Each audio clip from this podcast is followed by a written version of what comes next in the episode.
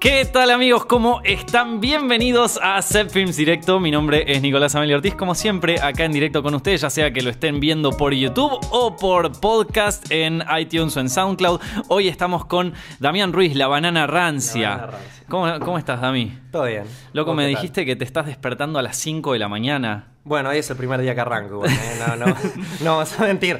Eh, en mi, cuando tenía más o menos 16, 16 y medio, 17, cuando arranqué el canal, eh, básicamente siempre era una persona eh, que para empezar los proyectos, empezar el día, básicamente, eh, me despertaba a las 5. Lo que te estaba comentando justo antes de que empecemos Mm. el directo, te da un extra de energía, tenés esta sensación de como que le estás ganando al mundo, por así decirlo, aunque es mentira, Mm. porque te puedes quedar hasta las 2, 3 de la mañana trabajando y te va a rendir igual. lo mismo, pero al revés. Es lo mismo, pero al revés. Mm.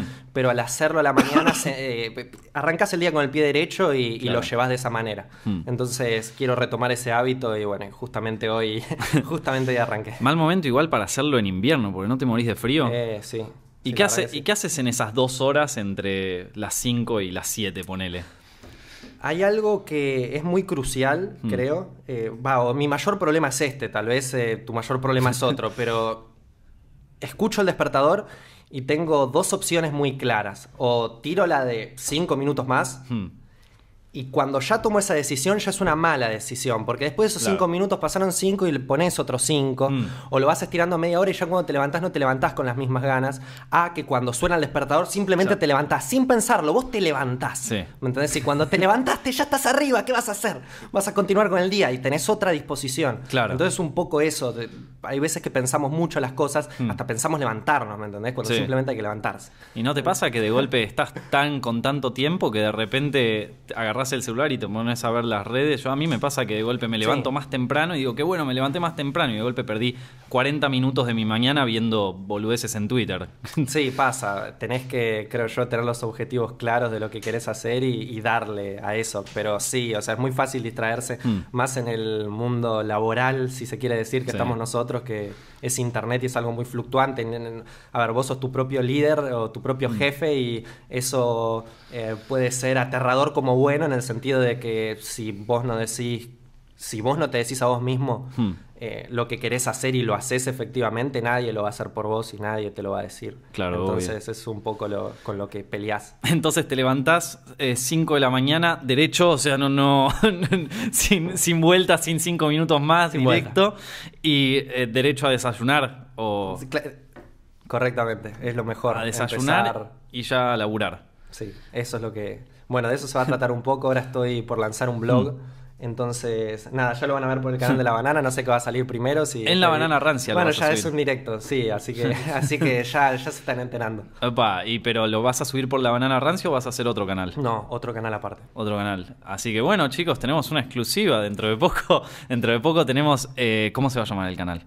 Dami Ruiz. Dami Ruiz. Ah, listo, tremendo, ya está. ¿Y qué va a ser? ¿Blogs diarios todos los días? Claro, ¿No te da un poco de miedo? Eh, sí, o sea, te digo la verdad, sí. Porque realmente no sé qué es lo que quiero hacer, pero a su vez así empecé la banana. Claro. O sea, no tenía nada en claro. Es mentira si te digo, sí, yo quería hacer tal cosa. Tenía ideas de cómo eh, darle valor a la gente, sabía que ese era el camino como para... eh, primero que nada, que la visualización o la persona que te esté mirando después Mm. quiera reincidir en tu contenido y también para dar un cambio positivo, si es que, si es que se puede dar efectivamente. Porque si no, eh, a ver, a mí no me pinta mucho, eh, eh, por ejemplo, lo que hace viral, si se quiere. Justo estaba hablando con Javi el otro día, y porque yo hice un video hace poco sobre cómo llegó viral a ser lo que soy. Claro. Y es un poco como darle merca a los chicos, ¿no? Entonces, eh, no sé, pu- pu- entra en un tema medio de ética y moral, pero... Pero tus videos igual son bastante adultos para que los consuma un chico. O sea, yo los veo y digo como, wow, si esto lo, lo ve un pibe de nueve años, capaz que se, o sea... Siempre intenté de mantener la, la dinámica, por así decirlo, Mm. de que el principio que es la anécdota sea una anécdota, un Mm. cuento, una fábula sencilla Sí. Que te entretenga y básicamente eh, te, te- te capte la atención Mm. para estar ahí. Entonces la anécdota cualquier chico lo puede entender. El 5 es la historia. Eh, Mm. Esto hablando de un 5 hechos, ¿no? Que es como sí, el sí. producto más solidificado del canal, si se quiere.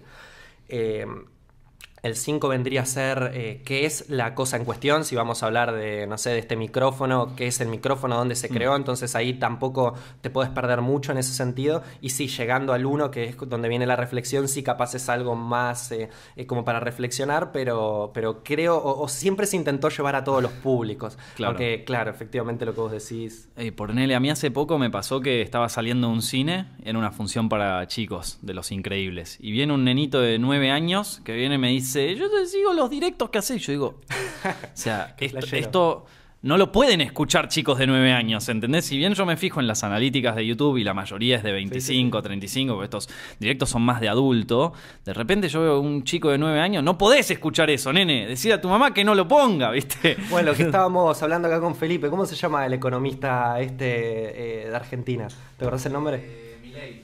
Ah, Eh, Javier Milei, sí. Javier Milei, bueno, que eh, el loco cuenta de que estaba ahí, eh, lo, lo sigue en Instagram para ver qué, qué hacía y había un nene de 9, 8 años que lo estaba faneando. Claro. Y, bueno, una persona, ¿no? Y dio un comentario bastante, no sé, considerado... Dio un comentario, vamos a decirlo así, Sí. no sé si era bueno o malo, no me acuerdo, me corregirás. Y cuestión de que vos entrabas y era un pibe de 9 años. Y Mm. creo que eso es lo loco también que, que te da Internet, la posibilidad de que puedes caer en cualquier lado, tanto Claro. para bien o para mal. puedes caer en cualquier lado y puedes explayar como tu, tu sentir y tu a dónde querés ir eh, al extremo en ese sentido. Pero de repente ese pibe de nueve años Sí. está hablando con un economista que, que, bueno, si bien es muy mediático y todo eso, es un tipo que sabe de economía, Sí, hizo sí, como sí. 20 libros, así y todo. Y ese, y ese pibe capaz que le dijo, vos no sabés nada, que qué sé yo, y tiene 400 retweets o 400 likes, y de repente, ¿qué, qué- cuál, cuál es más válido? ¿El comentario de ese tipo? Porque después lo levantan los medios eso y te dicen como, bueno, eh, descontrolen las redes por un comentario de Milei o descontrolen las redes por un comentario de la banana rancia. Bueno, tenés que ser consciente de que no siempre la verdad está en la opinión de la mayoría. Entonces, si te guías por eso No, como espectador eh, o como consumidor de contenidos, eh, no, no vas a ir para buen camino. Y tampoco como. Eh, no, no, no. Eh, como bien dije, como creador de contenidos, si vos mismo le das lugar a eso en tu corazón o en tus sentimientos, no, no tenés que dejar realmente que te afecte. Porque PewDiePie dijo en un video algo que creo que es muy interesante porque es algo muy contradictorio y, a- y hay veces que en las contradicciones está la verdad. Y el loco decía de que vos le tenés que prestar 100% de atención a tus seguidores Hmm. y a su vez 100% de hacer lo que te pinte y no, no darle ni la más mínima Claro. chance. Y es bastante loco, es medio raro tal vez, pero es lo que hizo, por ejemplo, él jugaba al principio juegos de terror, ¿no? Sí. Estaba full en el mambo de juegos de terror. Él mismo cuenta de que llegó un cupo de que él ocupó los 25 juegos de terror que había y se le dio por subir Happy Wheels, que del terror pasó a la risa. Claro. Que igual son cosas que están muy conectadas el terror y la risa, porque cuando te asustas mucho puedes terminar riéndote. Entonces empieza a subir Happy Wheels y él mismo dice que perdió el 20% de los suscriptores, que si nosotros, hoy por hoy, vos haces una movida de que subís algo de un contenido que no le gusta a la gente, no perdés el 20% de los seguidores. Vos sabés que como mucho, ¿qué, ¿cuánto vas a perder? 1500, 2000. Sí. Realmente, no existe. Perdió el 20% y siguió metiéndole a eso. Eso es algo muy valorable, realmente. Porque era lo que le gustaba. Era lo que le gustaba.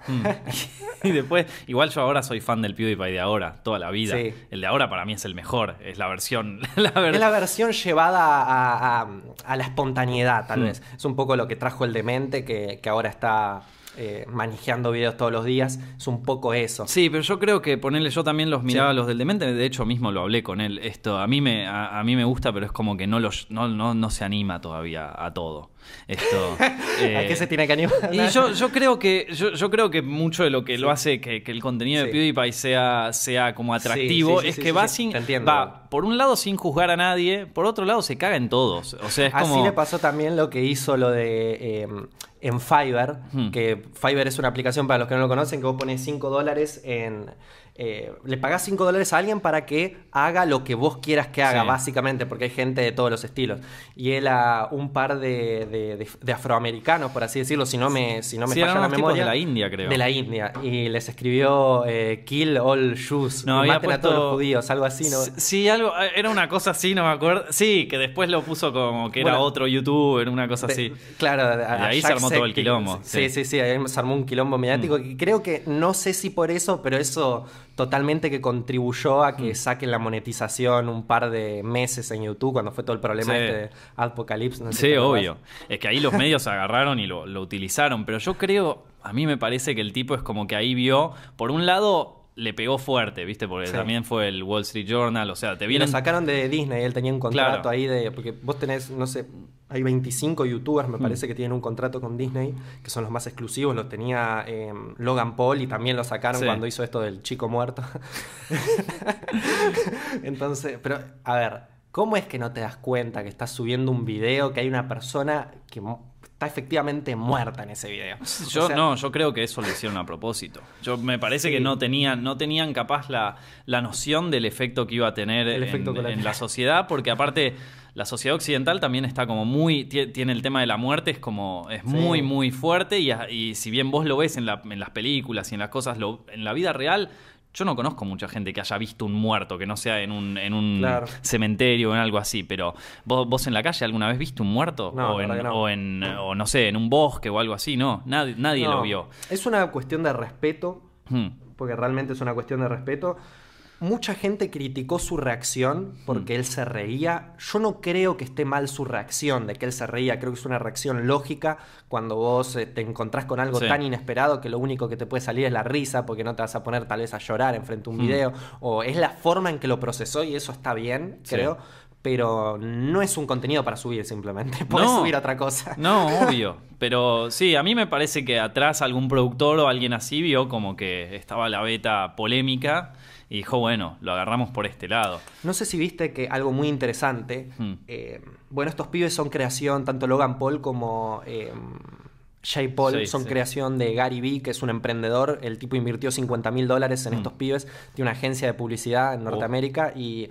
eh, bueno, es interesante. Están esas charlas, por si vos las querés ver, desde años pasados ahora, de cómo eh, básicamente crean su imagen. Bueno, más allá de todo esto, Mm. eh, ahora están organizando una pelea para pelear contra KSI. No sé si lo viste. No, no. no sé si lo estoy diciendo bien al nombre de, de- de un peleador de kickboxing. Sí. Bueno, se van a, se van a Ah, se van a enfrentar. y- enfrentar. exactamente. Claro, mira, muy, muy, muy clave, pero esto... mm, O sea, ahora el tipo, el, el manager este, lo, lo sigue manageando y está todo bien? Ahí o, está. ah, mira, ahí están peleando. No sí. sé si se Está- puede está- ver en la cámara. La, la- la pelea entre los dos. No, pero hay mucha gente que lo escucha como podcast esto, así que no, no. da- eh, igual lo pueden buscar. Después, después nos fijamos capaz alguna imagen. Esto, pero mira, el tipo, el manager entonces la sigue levantando en pala, o sea, no, o, o le- les influyó algo, le sacaron la monetización por eso del muerto, pasó algo o no. Y supuestamente, bueno, lo sacaron del programa este de Disney, hasta Mm. lo que se sabe, no, no se sabe si lo reingresaron o no, pero pasa que también para YouTube es un negocio tan grande de que mediáticamente tuvieron que dar una respuesta, porque eso es lo que tiene que hacer YouTube, cuando la apretan mucho, Mm. mediáticamente sale a decir una respuesta, si no son unos mercenarios de,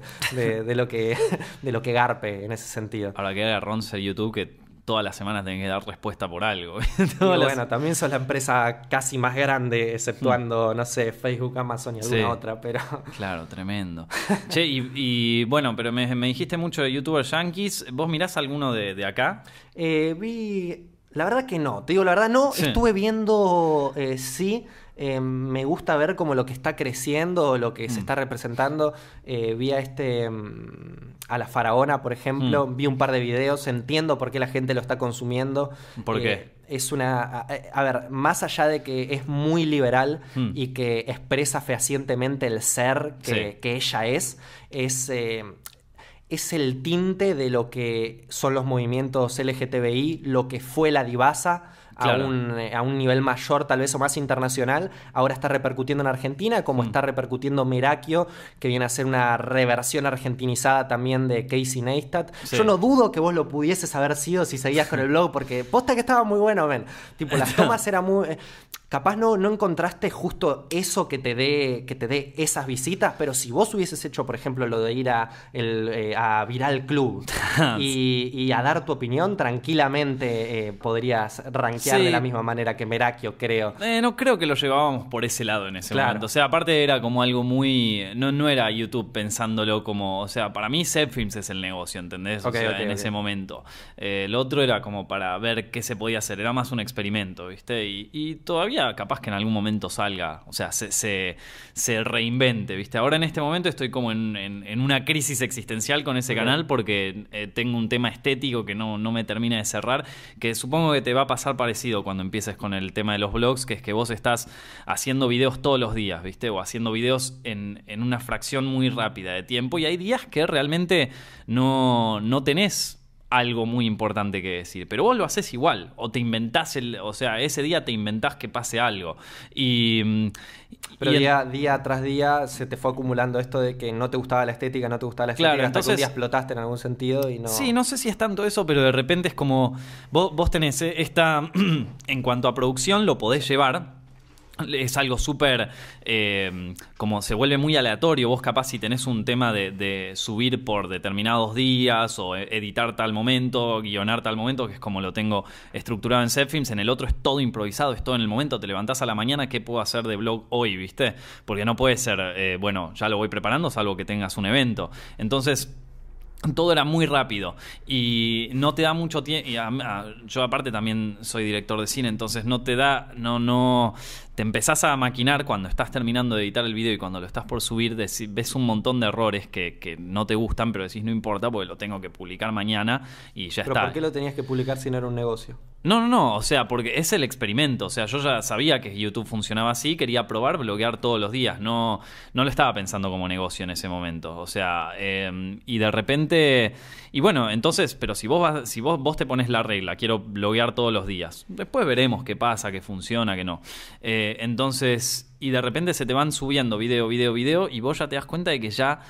eh, el video es como la fotocopia. O sea, vos tenés tu primer video y a tu primer video le hiciste una fotocopia, que es el, vide- el segundo video. El de luego fotocopia de la fotocopia, de la fotocopia, de la fotocopia. Entonces ya el, último video ya es como un pastiche de la música que vos tenías en el momento, más eh, los, los planos que ya tenías de otro día anterior, mezclado con. Este, ya es un no tiene estética, pierde completamente el, el rumbo en un momento. Si, si, si te seguís rigiendo de voy a producir y vam- miramos para adelante sin mirar para atrás, sin mirar para nada, ¿viste? Es- el tema de Sí, producir, sí, sí, producir, producir, producir, producir, sin, sin ningún tipo de interés Sin alguno por el calidad, contenido, claro. ¿viste? Entonces, claro. eh, porque no te da el tiempo para controlar el contenido. ¿Y Porque qué tenías pensado de contenido más que edición? no, ahora, o sea, pensándolo ahora, yo ahora me quiero alejar un poco de ese tema. No, no, no porque me quiera alejar del- de, los, del- de hacer esos videos, en algún momento me gustaría volver, pero de repente...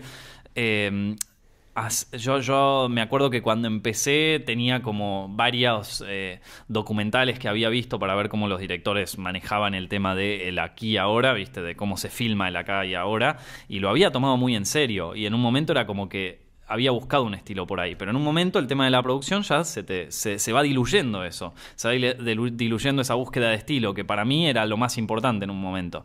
Y entonces ahora me quiero apartar un rato, Claro. dejar de producir para dejar de pensar un tiempo en la producción y concentrarme más en qué estética le quiero dar. Yo le quiero dar una estética más documental, eh, más... eh, bueno, hay un par de documentales que, que a mí me gustan, que tienen mucho... También me gusta ponerle mucho... No sé si viste la peli de Scorsese, la de Goodfellas. Ah, no la vi. Bueno, eh, Goodfellas, buenos muchachos. Es un- hay una escena donde ellos se mandan, o sea, eh, arrancan llegando a un. lle- lle- llegan Para, con- eh, contame un poquito la película. La película es de unos mafiosos, básicamente. Es, es, ¿Viste tipo el lobo de Wall Street? Sí. Es parecido a eso, pero en, en un tema mafioso, en, una, en un contexto de mafiosos de los años eh, 50 por ahí. Entonces llega el, el- de los años 60, 70 por ahí. Llega el personaje principal en un auto, la cámara lo está esperando ahí, el Sí. tipo se baja y la cámara lo sigue de cómo se va metiendo en el sótano de un, de un restaurante, porque es un restaurante súper caro, estaba lleno de fila, no, no, no podías reservar ni nada. Sí, sí, sí. Entonces el tipo se metía por un sótano y él em, coimeaba un tipo, coimeaba a otro, coimeaba a otro y te iba mostrando en todo el pasillo cómo iba coimeando a todos hasta que llegaba a la mejor Claro. silla, al mejor todo, ¿no? Todo en un solo plano. Entonces yo siempre me imaginé, bueno, ¿cómo podría ser algo así? Pero en un blog, o sea, en- de forma documental. Y ahí tenés un problema, que es que vos te estás filmando a vos mismo, no estás Claro. filmando a otro. Entonces, si lo tiene que hacer otro, voy con otra persona. Entonces, son un montón de cosas que pon- te pones a pensar y, mm, y se te y se y mm, de golpe te das cuenta bueno ya no tengo tiempo para pensar Capaz esto no subir uno diario, pero ir subiendo uno semanal para bueno no perder la regularidad. es lo que es lo que estaba pensando ahora o sea ma- para, para agarrarlo más adelante pero bueno nada en algún momento se dará y yo creo que cuando arranques vos con los vlogs te va te va a pasar algo parecido o sea ya ya, ya lo vas a vivir man salvo que no te interese o sea capaz que no te interesa la estética simplemente mostrar lo que pasa pero yo creo que eventualmente es como que se pierde o sea la gente pierde el interés si no hay un estilo detrás o sea si no hay un No, obvio, creo que también se basa mucho en, en dar contenido de calidad y agregar valor. Eh, no sé, yo me inspiro mucho, por ejemplo, en la persona que te comenté antes, Gary Vee. Hmm. Eh, loco este es un empresario que, eh, bueno, también eh, muestra su día a día como emprendedor, por así Sí. decirlo, y todos los días sube videos y tiene un blog, ¿no? Hmm. Y está horrendamente editado, porque Sí. es horrenda la edición, está, está- son cortes malos. Eh, fue mejorando la calidad porque fue contratando a personas y le, lo fueron tocando un poco el tinte, pero y yo soy de mirar su contenido o de... o de- o eh, Ahora no tanto, porque cuando le casas un poco la onda ya, ya, ya entendés a lo que se refiere, pero el loco le apuesta todo al contenido y eso es muy interesante. Mm. Sí, eh, mira, te digo la verdad, no tengo ni idea de cómo va a ser la estética, por ejemplo, de mi canal. No, no es mi prioridad. Mm. Sé que la voy a mejorar y va a llegar como no lo fue en la banana tampoco. vos mirás los videos de la banana y son un desastre. Realmente no, los pero primeros. están bien armados, están bien estructurados, todo. Es esto que vos me contabas al Sí. principio, está bien armado eso. O sea, tenés una estética bien clara de todo, de, de, cómo arrancás, cómo lo decís, el tun tu, tu de la banana ahí que aparece. O sea, es como que eh, hay una estructura, hay una estética y vos es inconfundible un video de la banana rancia con un cinco hechos que te haga uno cualquiera. O sea, si ahora un chabón Claro. empieza a hacer cinco hechos de algo, No, no, claro, pero esto no, no fue, o sea, no se dio porque yo lo tenía pensado, yo lo quería de esa manera, sino al ser un practicionario, por así decirlo, al No, sí, se fue dando orgánicamente. Exactamente. Lo- los primeros tranquilamente te podrían asquear, de eso estoy seguro. No, claro, obvio. Pero bueno, nada.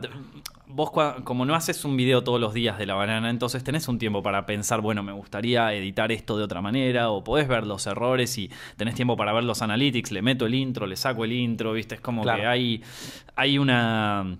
Te- Tenés el tiempo para pensarlo. O sea, una vez que entras en la lógica del blog diario, no tenés tiempo para pensar nada. O sea, es como te subís a la montaña rusa y no parás. Esto te lo voy diciendo así como, como una previa, ¿viste? Va a estar bueno ver qué pasa. Después tenemos que tener una charla después de tener, Después no sé. post un año de, de vlogs.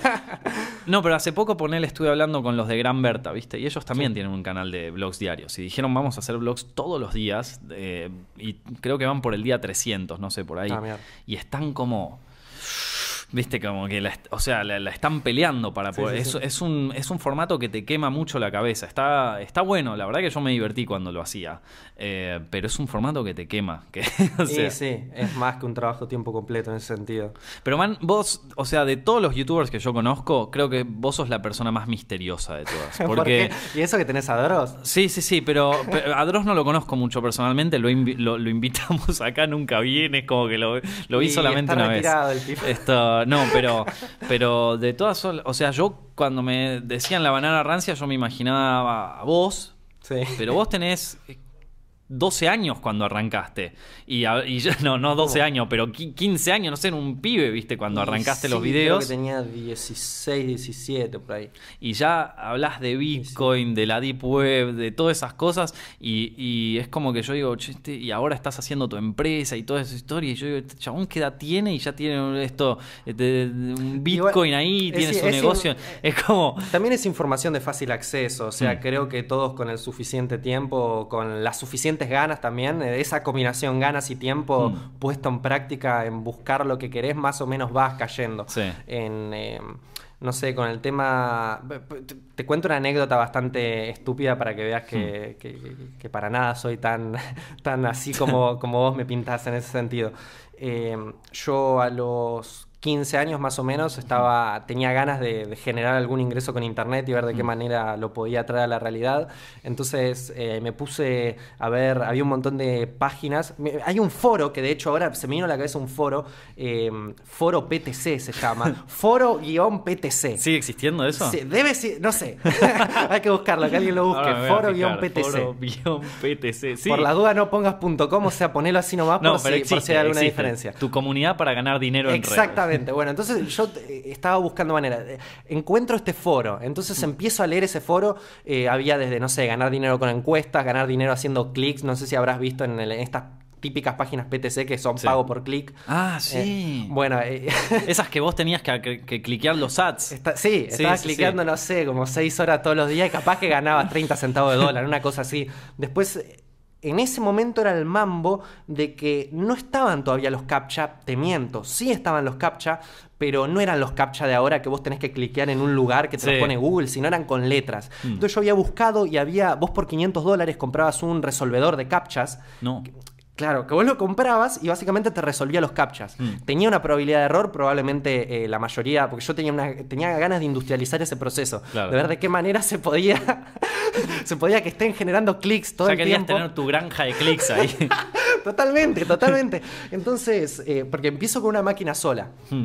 Y tengo este problema de que encontré varias páginas que primero no, no estaban esto de los captcha. Era como un mambo de que, no sé, el 40% de las páginas eh, Mm. de estas de PTC no tenían captcha, vos simplemente tenías que hacer el clic, esperabas 5 segundos, continuar, me acuerdo todo el mambo, entonces vos lo único que tenías que hacer era un bot recorder, así se llamaba de hecho, no tenías que programar nada, bot recorder, y vos movías con el mouse, o sea, ponías grabar básicamente, movías toda la interacción y repetir. Hmm.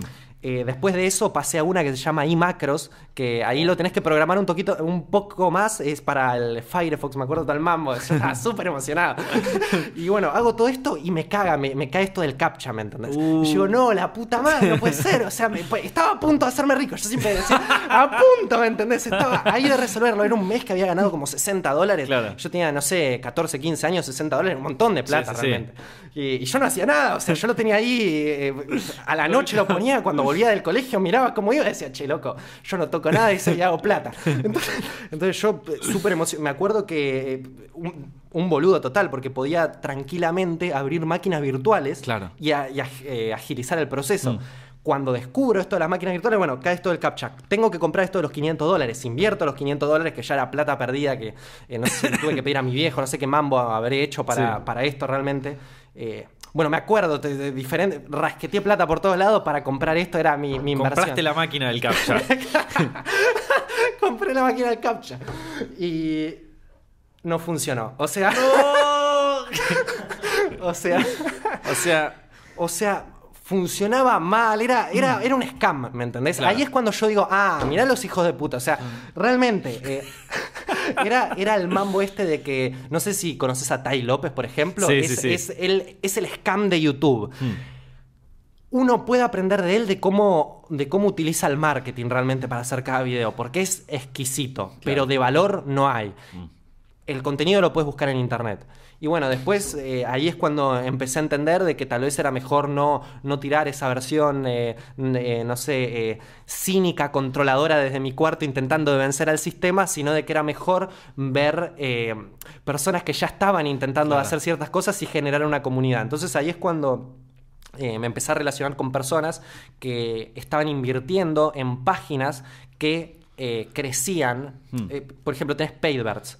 Que Paidbirds es una página que también, todo PTC, todo ese Sí. mismo mambo, pero eh, vos podías entrar como inversor. Tenías Claro. que invertir creo que 700 dólares, algo así, Hmm. y ya tenías a personas que, que te- que estaban farmeando, pero que eran Ah, reales. Y era todo otro mambo, que era, por ejemplo, era un escalón más arriba. Sí. Entonces, como que entré, yo entré con un grupo de personas que más o menos ya sabían y ahí pude rentabilizar algunos ingresos. Mm. Eh, sí, también ahí empiezo a descubrir lo que son las escalas piramidales y Ah, todo el mambo de que eh, no es tan así. O sea, hay muchos que te pintan de que no es una escala piramidal y que no es un sistema Ponzi, por ejemplo, que para el que no lo sabe es esto de, eh, no sé, vos tenés que pagar cuatro pesos para entrar acá, Hmm. vos entrás efectivamente, pero para recuperar tus cuatro pesos y ganar dos más tenés que meter un amigo. Sí. Entonces, en, creo que si no me equivoco eran siete fases de personas, o sea, Hmm. si yo invito a dos, esos dos invitan a dos, esos, dos invita- esos cuatro invitan a dos, Sí. esos ocho, y así en siete fases se termina la población mundial. Claro. Entonces, eh,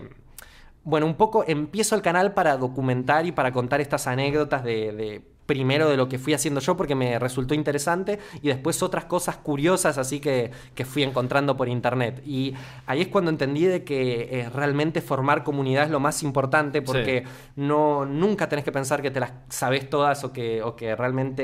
eh, eh, vos sos un iluminado en un área, sino Claro. que siempre hay una persona más joven, más chica, que te va a ganar, siempre. Mm. Y creo que el secreto es, eh, yo por experiencia realmente, porque es lo único que tengo, estuve antes que vos, entonces si yo te puedo dar una mano en eso, vos eh, tarde o temprano ya me ibas a superar, entonces Mm. si yo te doy una mano en eso, es más, después voy a ser tu amigo y después nos vamos a poder compartir información y vamos a poder crecer juntos. Entonces, un poco la perspectiva de la que estoy encarando ahora, el, el hecho de, de mi vida, si se quiere, o de mi creación de contenido es esa. Es ayudar a otros, pero vos viste que después vos ayudás a uno y ¡pum! te tiran. Y bueno, vos tenés que ayudar sin Es una inversión. Eh, es una inversión que no... de no mucho riesgo. no sé Más si- en Argentina. Pones todas las malas. De riesgo extremo. Esto. Pero pensalo, eh, eh, no sé, mi, mi vieja es muy, es muy, eh, es muy religiosa, ¿no? Mm. Y, y fui cambiando, eh, desde chiquito se me obligó prácticamente a leer la Biblia y a seguir el camino de Dios, entonces tengo bastante conocimiento en ese tema y cambié mis maneras de ver a Jesús. Hmm. Y la, la manera o la forma en que hoy te puedo describir a Jesús era de que era un hippie muy parecido a Santiago Maratea, tal vez.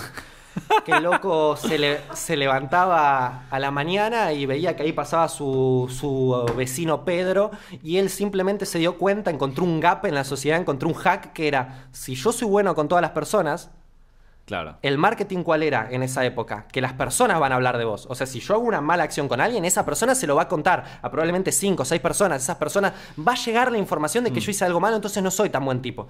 Entonces, el loco se redimió y hizo todas las mejores acciones para el mundo, por Mm. así decirlo. Fue bueno con todos en ese sentido y llegó hasta el punto de tener una fanbase tan alta que fueron a- a- al imperio de Macri, si se quiere, a, a pararle, a pararse en el Congreso y decir, che, loco, al final Jesús es el más piolita. Y sale Macri y ahí es cuando, che, a ver, tengo que resolver esto, bueno, vamos a matarlo a este tipo, Claro. porque esto ya me está haciendo una amenaza. Es Santi Entonces- Marateo yo. Exactamente.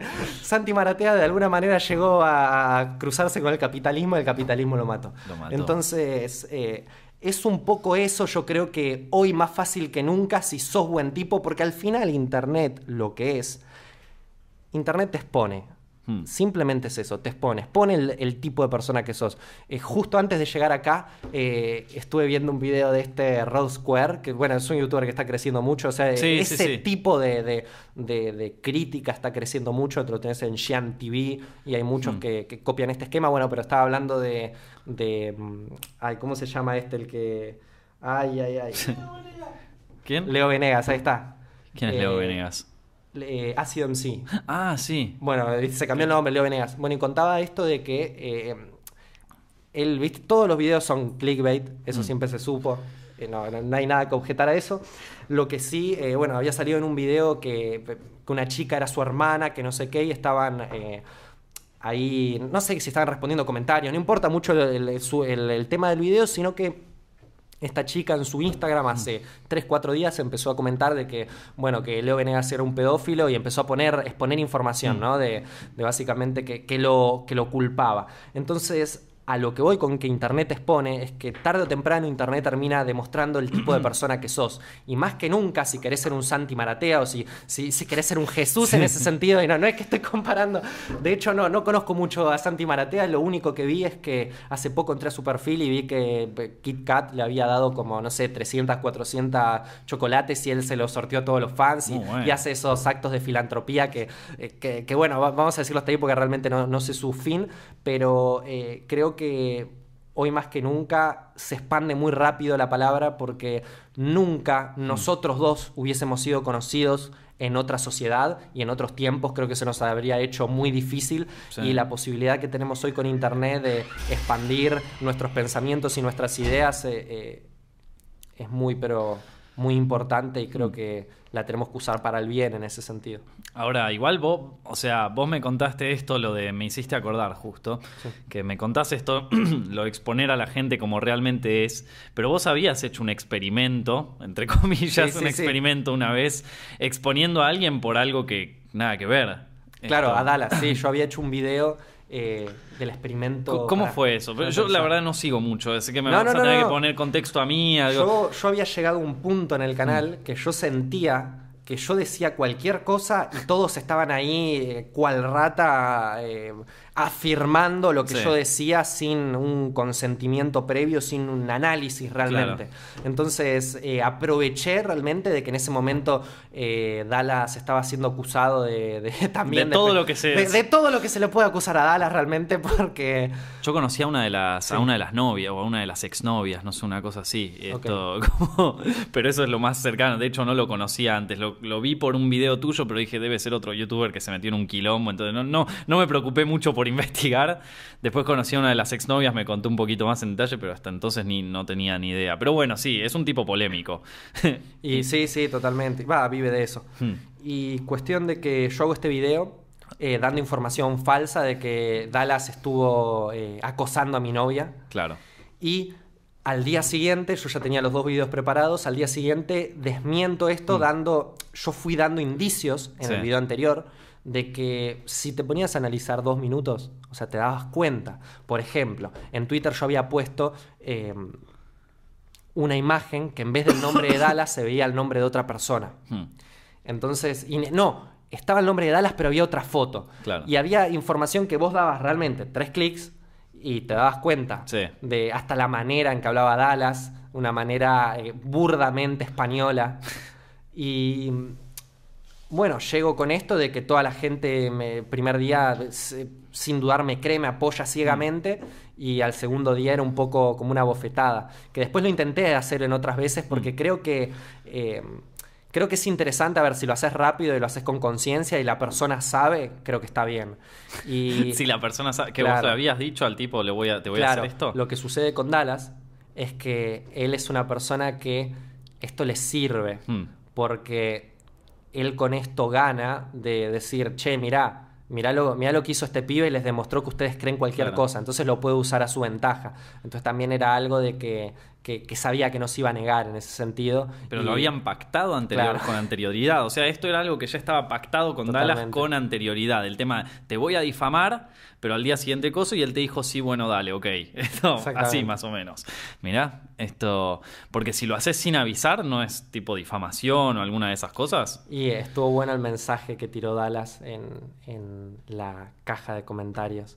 Creo que, Que, que- que- que lo pueden, dijo. no me acuerdo ahora, pero era un mensaje así agresivo y toda la gente desarmó una polémica. Uh, Estuvo muy bueno. Claro, claro. Pero él, viste que hay mucha gente ahora en internet como que aprovecha esas cosas, o sea, que aprovecha el odio irracional de la gente. Hay en el algo, hay algo momento. que estoy viendo que, que está eh, siendo también muy tendencioso en YouTube. Mm. Eh, no sé si te acordás. Ah, bueno, sí, lo- lo- totalmente que lo conoces, a Gonza Fonseca. Sí. Ok. Eh, Gonza Fonseca empezó haciendo este, esta especie de, de crítica social Sí. a diversos videos que les iba pasando el- sus mismos suscriptores o eh, demás. No Claro, importa. como videocríticas. Videocríticas. Ahora le hizo un video a Casu hace poco, que es esta trapera, no sé Sí. si la conoces, y bueno, cuestión de que eh, ella salió a, a- a defenderse y demás. Lo que veo que se va a venir una oleada de youtubers muy grande en este sentido es que no sé si conoces, por ejemplo, a Renzo Senation. No, ¿qué es eso? Eh, es un pibito de mm, no sé cuánta edad, 15 años, 16 vamos a poner, perdón. Sí. si me estás viendo y te estoy, te estoy tratando De de pendejo, pero eh, es muy interesante que es una reversión de lo que es Gonza Fonseca. Mm. Y ese es un poco el, el YouTube que estoy viendo para este 2018 o lo que siento que está eh, sucediendo en sí. Que es que los contenidos que están triunfando son contenidos que la persona se muestra tal cual es, Hmm.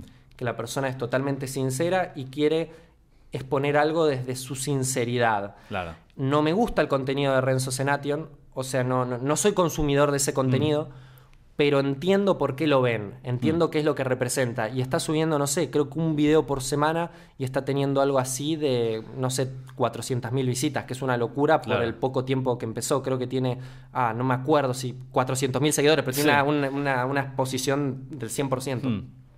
Y creo que, bueno, es lo mismo que está pasando con Demente, aunque, bueno, como vos decís, no, no será tan, tan arriesgado o no se irá tan al límite con su personalidad. No, lo que yo creo es, sí. que, es que a veces, ponele, yo veo tus videos y yo veo un chabón que le chupa un huevo todo. O sea, que a vos, vos hablaste con Agustín Laje, con, una, con Malena Pichot, con, o sea, te chupa un huevo todo, en definitiva. Esto, eh, en cambio, el demente me parece que tiene una, un- un- una valoración moral de las cosas que le impide... eh, a veces irse un poco más al carajo con el humor, ¿viste? Entonces, eh, eh, entonces es como que Que no lo conozco al demente personalmente como para, para poder juzgar eso realmente o ver que, ah, no está siendo tan, eh, como que...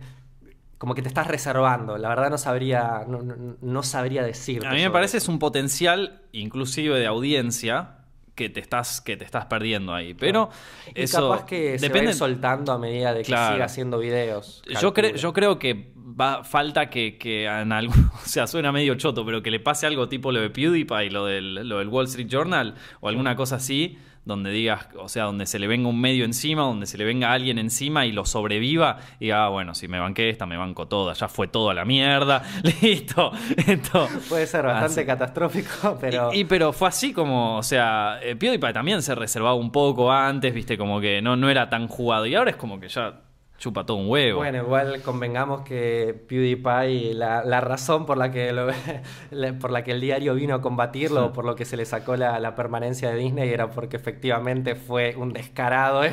Sí, sí, sí, bueno, pero perdió Disney, pero sabes lo que, o sea, debe haber ganado por otros lados. Claro. Esto capaz que no estaba tan bueno laburar para Disney, ponele, o sea, capaz. Claro. Entonces, eh, ni idea, esto. No sé, eh, es, es como una valoración personal, pero Sí. él, o sea, en algún momento capaz que quiera venir a un directo y me lo cuenta personalmente. Esto, Sí. eh, no PewDiePie. Bueno, PewDiePie también, ponele. Esto- Está invitado. Está invitado, PewDiePie está obvio. invitado. Esto, no, pero bueno, eh, para que me perdí de qué estábamos hablando. O sea, de, de esto de, de exponer a la gente, de, de hablar de, de. Ah, bueno, me decías lo de Renzo este, que él, que para vos lo importante es como la, la crítica sincera o como. No, no sé si es lo importante para mí, realmente a mí no me interesa. Mm. Eh, lo, lo que yo siento es que hacia ese lado va el contenido. Mm. Y hacia ese lado es eh, donde de alguna manera. O sea, yo veo a Merakio, por ejemplo, Mm. y no. Eh, todo bien con Merakio, es un tipazo, por, por lo que veo, eh, explota esa sinceridad, se, Sí. se le sobrepasa la sinceridad. Capaz que vos no... Yo no estoy de acuerdo capaz con lo que dice, capaz que ni siquiera me gusta el contenido que hace, y lo estoy viendo desde otra Claro. perspectiva, ¿no? no como Damián, pero lo veo desde afuera. Capaz que no me interesa nada de, de lo que es su vida, pero vos lo ves y decís, che, este tipo me está siendo sincero, me está, eh, este Sí. tipo me está diciendo la verdad. ¿me entendés? Entonces, vos ves eso y creo que, creo que, creo que eso está viendo una limpieza en YouTube por ese lado. Entonces, eh, nada, por eso también eh, eh, hay personas que, que en este nuevo, eh, en este crecimiento de Internet, están quedando expuestas, como ahora caso más cercano el de Leo Venegas, eh, casos próximos, no, uno no sabe lo que se puede venir. Pero, pero Sí. eso es, es como ya estamos bordeando el límite de. O sea, eso no es un exponerse de cómo sos realmente, es un comportamiento ilegal directo. No, no, totalmente. Ya, Total- no, no. Totalmente, pero creo que en otros tiempos no se, no se hubiese notificado y nadie sabría el tipo de persona que sos. Mm. Entonces, eh, al estar en internet y al que quede todo registrado, más allá de eh, eh, la- la- la- las ah, ter- Tergiversaciones. Que uno puede realizar, eh, estás en un medio que no es tuyo, o sea, vos estás, qué sé yo, hablando por Facebook Mm. y vos no sos el dueño de Facebook, tranquilamente ellos pueden usar tu información para... eh, o sea, está ahí, no, Mm. ya, ya, ya es dueño, otro es dueño de lo tuyo, entonces Claro. eso es algo que puede dar miedo eh, y creo que estamos pasando por una etapa que Yo creo que es positivo porque yo lo miro desde ese foco de que al final va a terminar exponiendo a las personas y, y generando una comunidad más limpia o reprochando actos, porque capaz que Leo Venegas nunca se lo hubiese puesto a considerar y ahora con toda la, todo lo negativo y todo, todo el, el hate de la, de la gente o, o de todo lo que está sucediendo dice, che, la verdad que la cagué. Y te lo dice sinceramente. Mm. Y no digo, no me estoy poniendo en la situación moral de, oh, hay que perdonarlo o hay que crucificar. Me, me da lo mismo, ¿me Claro. entendés? Pero capaz que el tipo se lo replanteé. Eh, se lo replanteé. Entonces... eh, Nada, por lo menos va a tener esa situación. Va a tener la oportunidad, que antes no sé si lo hubiese tenido. Para mí no. Para mí es completamente al revés. Para mí, una, una. Vos, si tenés una mentalidad así, ya sos muy grande para cambiarla en un momento. O sea, ya me parece que hay vicios muy fuertes que, que, que son dentro de una persona que ya en un momento ya sos muy grande para, para cambiar eso. Podés pedir, buscar cambiarlo, pero te tiene que nacer de adentro. Que te vengan a exponer o que te vengan coso, eh, te puede meter en cana y probablemente lo haga en algún momento, pero no, no te cambia como... Había o visto sea, un documental que efectivamente no me acuerdo el nombre Mm. ahora. Eh, a lo largo, cuando se me, se me ocurra el nombre, te, te lo voy a decir a lo largo de todo el directo. Que te exponían como. eh, ah, como los. eh, bueno, tanto los sociópatas como los psicópatas hay veces que no, no miden lo que están haciendo, no, Mm. no tienen una consideración por lo que están haciendo y necesitan en algún punto chocarse con la realidad. Y veces que se chocan con la realidad y dicen, ah, mira, yo hice esto. Y no se dieron cuenta hasta el Mm. momento que, que se les planteó. Entonces, eh, nada, igual eh, lo que vos decís también tiene mucha lógica del hecho de que, bueno, ya cuando llegas a cierta edad o, a- o te- tiene que ver mucho con uno también. Hay personas de, qué sé yo, de 70 años que dicen voy a empezar la universidad, empiezan y la terminan. No, cosas no, así, sí, obvio, pero- Pero, pero sí, e- efectivamente es algo... O sea, lo que voy es que vos, dentro de lo que es eh, los medios en general, yo trabajé mucho tiempo en la tele y tengo amigos que laburan en, en Los Ángeles y que ven todo lo, de, lo que está pasando ahora con el Me Too y todo eso. Y una cosa es puertas afuera, lo que vos ves. ¿Qué- en- ¿Con qué? eh, con, con Me Too y todas las cosas, ¿viste? O sea, la yo- network, eh, no. No, no, no, no, con el, con, con el tema de, de lo- lo- el, el tema con las mujeres, ¿viste? Y todo el. ah, perdón, perdón, esto, perdón. perdón. eh, Me too, sí, sí, sí. Claro, con todo lo de Harvey Weinstein, ¿viste? Y uno piensa, bueno, a partir de ahora la gente va, por lo menos, porque Hollywood es ponerle un lugar que está, es como que el mayor exponente de toda la mierda, o sea, esto está pavimentado en, en- en- chorros ese, ese lugar, o sea, son todos gente con mucha guita y totalmente abstraída de la sociedad y que piensa que, que pueden hacer lo que sea, lo que se les cante, ¿no? Eh, y uno se imaginaría que después de todo este estallo de cosas, eh, cambia un poco la Claro. gente o dicen, bueno, por lo menos para protegerse ellos mismos, ¿viste? Y no, está todo igual, o sea, la gente que labura ahí en Los Ángeles me dice, está todo igual, la gente sigue igual, es como que no pasó nada acá.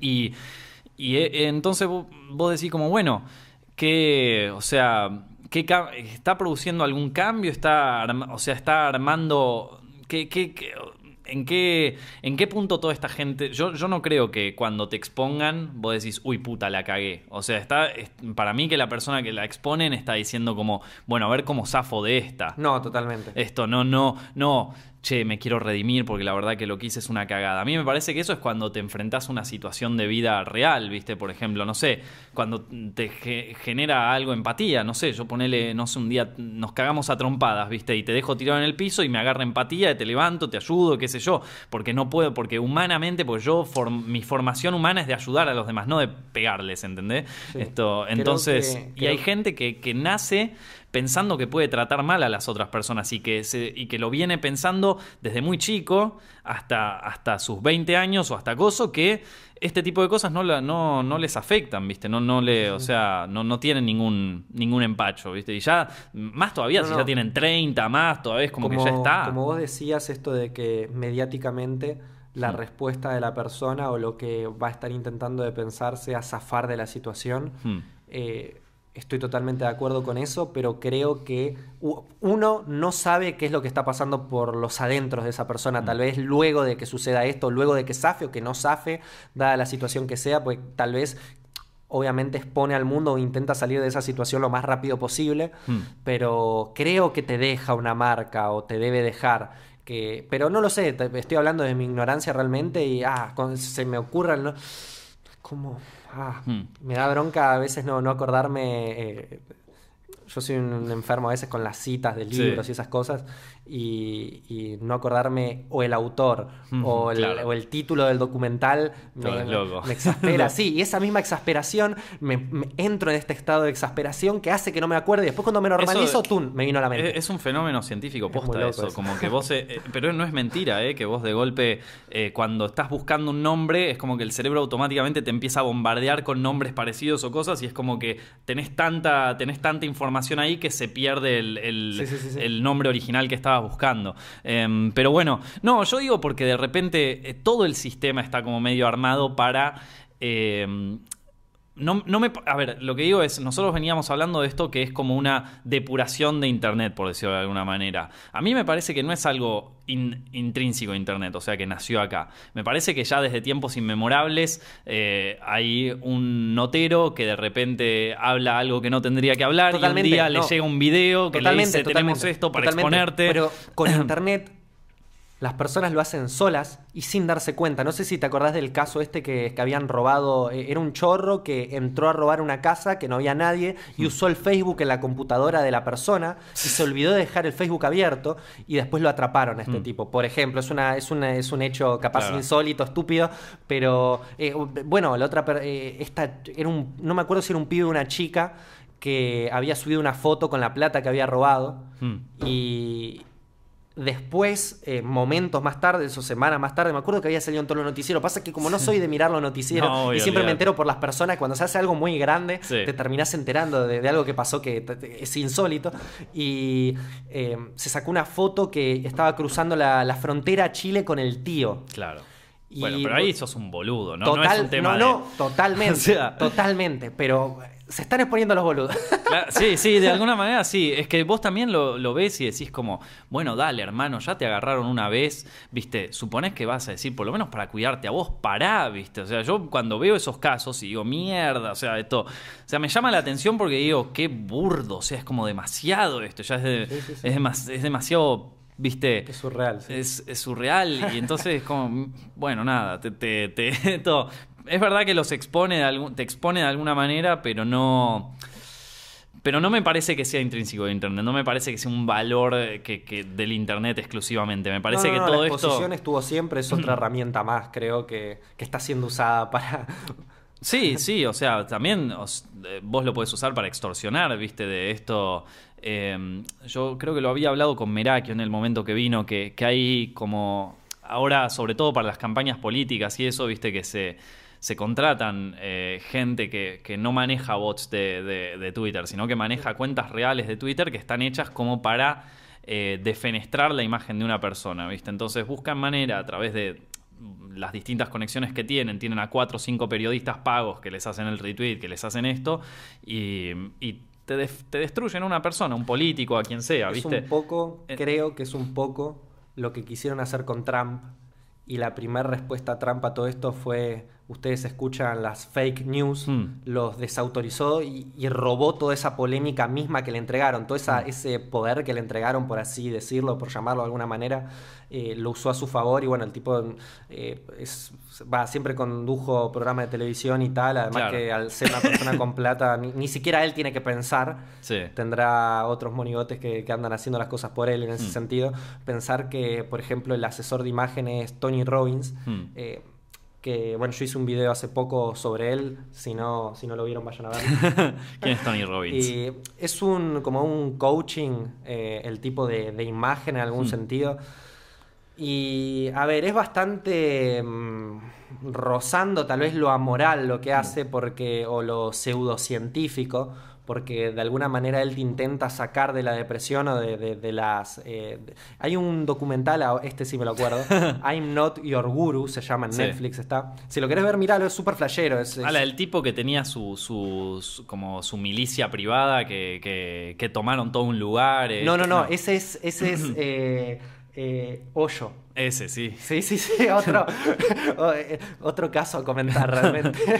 No, loco. bueno, pero entonces- Se mudaron, sí, eh, a lo que iba con esto es que también hay que ver para dónde lo agarra uno, porque Hillary, por el otro lado, tenía toda la prensa a su favor tenía eh, la sociedad, eh, tenía Bill Gates, la fundación Bill Gates que la apoyaba, tenía un montón de... de, tenía al, al feminismo en sí, que muchos cuando hablan de feminismo, y yo estoy eh, profundamente a favor Hmm. de esto que está sucediendo, por ejemplo, con la despenalización del aborto, con, con, eh, la, la revalorización de la mujer. Mm.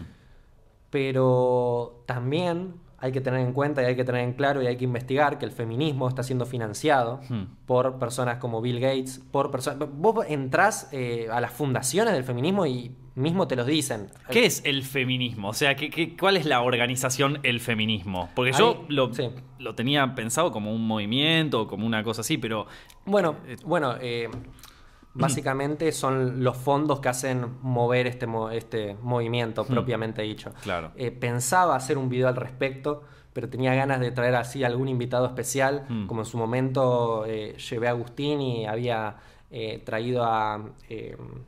ay, no me acuerdo, eh, la chica que militaba se llamaba... eh, ¿Te acordás, Felipe, cómo se llamaba la...? eh, una militante del movimiento feminista. claro, Y los Y- pusiste, a- ¿ves? Cuando yo te digo que te chupa todo un huevo, man. una cosa interesante de ver. claro, sí, pero yo, yo quería romper todo, que, que explote todo. ¿Te referís a la chica del debate de Sí. Estefanía Dota. Dota, Estefanía Dota. Sí, Ahí sí, va. sí, sí. Bueno, entonces me contabas, tienen como eh, sobre los que financian todo este movimiento. Claro, de hecho, para no, no decirte eh, información errónea, me gustaría hasta mismo buscarlo y Hmm. mostrarte. Eh, tenés este de otro tipo que es Warren Buffett, otro financista más. Hmm. Y Pero qué finan, o sea, ¿a qué le ponen Mira. guita? A organizaciones, a Totalmente. organizaciones que fomentan eh, los movimientos feministas. O sea, Totalmente, no, no sabría decírtelo específicamente, pero eh, a ver, siempre se necesita un, un- un fondo monetario para, para que funcione todo en este mundo. Y Claro. cuando tenés eh, un apoyo que, que está financiando fervientemente el que la- la- el ascenso de las mujeres, Mm. creo que, creo que es algo muy básico también. El capitalismo, de alguna manera, y, y esto, el capitalismo o, o los sistemas siempre van, eh, eh, creo que son amorales, en el sentido de que no responden mucho a lo que, a la opinión de las personas, sino a lo que financieramente convenga. Mm. Eh, era financieramente más productivo cuando el capitalismo se da cuenta de que una mujer también podía ser una persona de consumo, también podía ser un ente que le gustaría comprar otra cosa. Entonces, si vos eh, restableces eh, la- la- o, o brindás los derechos para que esto, eh, estas personas puedan valerse en la sociedad y puedan tener los trabajos que siempre quisieron te- eh, tener, puedan eh, eh, introducirse de la mejor manera, tarde o temprano va a caer un flujo de dinero más grande al Claro. sistema porque van a estar creando bienes y servicios y Mm. se va a retroalimentar. Entonces simplemente a un sector de la sociedad, ya sean los hombres, si cambiamos la, Mm. la vuelta y, y los hombres eh, seríamos los que estamos tal vez, o los que, pensamiento retrógrado, eh, estás en tu casa cuidando a los chicos y, Mm. y simplemente no, no tenés oportunidades laborales, Claro. Eh, cuando el capitalismo te reconoce como tal, de que, a ver, si, si un perro pudiese comprar y pudiese generar un valor en la sociedad, desde ya te digo de que ese perro sería una persona cívica y, y alguien va a financiarle los derechos. tranquilamente. Y eh, creo que, creo que va más por ese lado, o, o esa es la razón que yo le encuentro a la hora de. eh, eh, eh, la filósofa. eh, Ayn Rand. Ayn Rand. Es muy interesante lo que tiene que decir sobre el, sobre el capitalismo y sobre el feminismo. eh, cuando hay- hay- hay- a mí me encantan las discusiones así distópicas. Claro. Pero Ayn Rand era una jodida, o sea, esta es. Sí, bueno, se metió en una, una discusión con un pastor Hmm. que la, la tenés que ver, o sea, no te quiero spoilear nada porque es, es cuestión de verlo y sentarte ahí a, a disfrutar. Claro. Pero más o menos de que no nos. Bueno, ella te dice que básicamente este pastor eh, a- eh, alega de que las mujeres eh, fehacientemente no tienen poder de decisión y no pueden valerse en, en- en esta sociedad y que no pueden llegar a un lado sin, un, sin no eh, la pone un hombre en ese lugar. Y ¿En qué, año, ¿En qué año dijo esto? Ah, me mataste. Ahí por. lo- Y- Pero Ayn Rand se murió en los 80, por ahí, o sea. A ver, ahí no te quiero mentir con la información. No, está bien, está bien. Igual, Sí, sí, está sí. bien. Más- La cuestión es que le dijo eso. Bueno, cuestión de que se ponen a hablar y ella, eh, bueno, asiente de que, bueno, eh, firmemente sí, se tienen que restablecer los derechos y tal, pero tampoco, tampoco me puedes decir de que las mujeres no pueden llegar a un lugar de poder porque mira mi caso. Claro. Y, y básicamente cuenta su caso personal. Y tampoco, esto es algo que pasó eh, con eh, Morgan Freeman, Hmm. que el loco, algo interesante que dijo también, es que ustedes quieren que pare el racismo, dejen de hablar de eso. Hmm. Y eso es algo muy interesante porque si vos todo el tiempo estás reafirmando y renombrando y rediciendo y recomentando de que no hay que ser racista, que no. Ya comentar tanto de que lo blanco es blanco y lo negro es negro y, y- que lo negro puede Sí. ser blanco y que lo blanco puede ser negro y, y re- y- y reafirmar esta idea cíclica genera racismo Mm. porque básicamente es un tema a discusión Claro. cuando no debería. Cuando simplemente no tenés que objetar nada al respecto, tenés que dejar de hablar de Mm. eso, tenés que que fluya en ese sentido. Creo que, bueno, ya eh, prácticamente en el siglo XXI, eh, exceptuando que sigue habiendo racismo, como Mm. siguen habiendo retrógrados que piensan que las mujeres son un objeto y demás, eh, pero creo que ya, ya es tiempo de dar un paso al frente en ese sentido, adelante y no, no, no seguir tocando temas de por ya sabidos. Claro. Y sí, es que, es que pasa que vos ponele, te vas a Estados Unidos, ponele, y, y, mm, es un país que está muy segregado. O sea, lo, lo notás, te das cuenta cuando estás ahí. A mí me llamó mucho la atención. Si vos en- cuando salís del aeropuerto de Miami, ponele, eh, o del de Nueva York, y te tomás un tren en vez de un, en, vez de un taxi o un Uber, esto de repente estás, o sea, es- es- ves cómo están distribuidos los barrios y dónde se bajan la gente.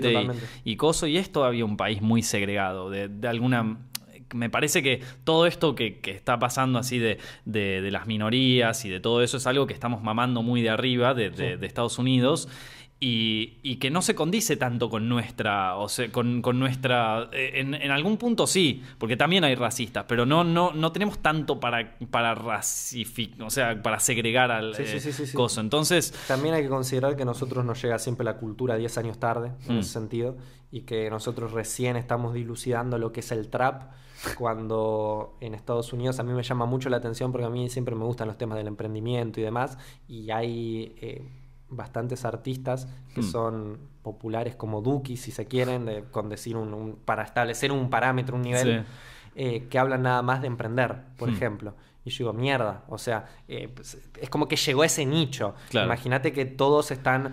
eh, el trap ahora está en pañales en Argentina Mm. y se están hablando, son temas recurrentes, eh, es una misma, casi una misma visión de lo que está sucediendo Sí. y cada vez están un poco eh, despegando y abriendo, abriendo alas, pero si vemos países como Estados Unidos o eh, mismo Rusia, cuando Lil Peep hizo el video de eh, Ben's Track, Mm. vos podés ver que, que hay como que, esa, que, que eso ya lo tienen más afianzado. Y no dudo de que el trap sea el nuevo reggaetón. Y como nuevo reggaetón quiero decir de que eh, esa cultura pop que, Sí. que- que dura, que, que se escucha. Porque bueno, nace Mm. del rap y a todos siempre nos cayó un poco mejor el rap que el reggaetón realmente.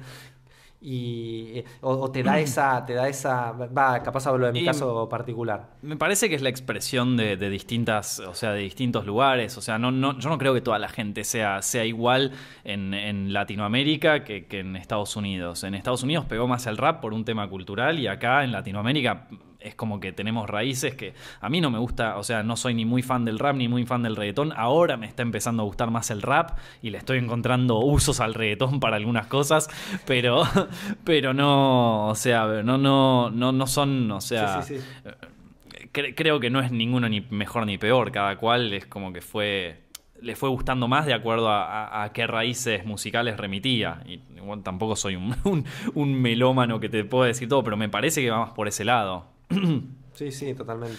Esto, bueno, Dami, estuvimos una hora hablando. La Una verdad hora. que estaría, estaría para, para hablar más, me encantaría, pero estos podcasts duran una hora, así que cuando quieras podés volverte. Gracias. Después te vas a aparecer en mi blog, así que. Todas las veces que quieras, loco. Po- Podés venirte acá, podés grabar, podemos- lo, lo que vos quieras acá. bueno, chicos, espero que hayan disfrutado el directo de hoy. Si quieren, lo pueden ver acá en el canal, suscribiéndose a Films Directo, o lo pueden escuchar en su formato de podcast en iTunes y SoundCloud. Suscríbanse en todos lados, pónganle like y nos estamos viendo en el próximo directo. Gracias, verdad Dami, que- por venir. No, gracias a Nico por invitarme y un placer. Muy lindo lugar, realmente Ah. está. Capaz en cámara se ve a un nivel, pero cuando estás acá físicamente está todo mucho más lindo. Eh, lindo. Es siempre mejor verlo, verlo tenemos con que, tus ojos, tenemos ¿no? que comprar mejores cámaras entonces. No, no, no, pero, pero tremendo, la verdad que. Bueno, gracias, loco. Nos estamos viendo. Muchísimas gracias por escuchar Zep Films Directo en podcast. Mi nombre es Nicolás Amelio Ortiz y si te gustó te agradecería muchísimo que nos sigas en iTunes y en SoundCloud y que nos des un like y un buen rating. También nos puedes encontrar en YouTube para saber más de tus películas favoritas y en Facebook, Instagram y Twitter como arroba.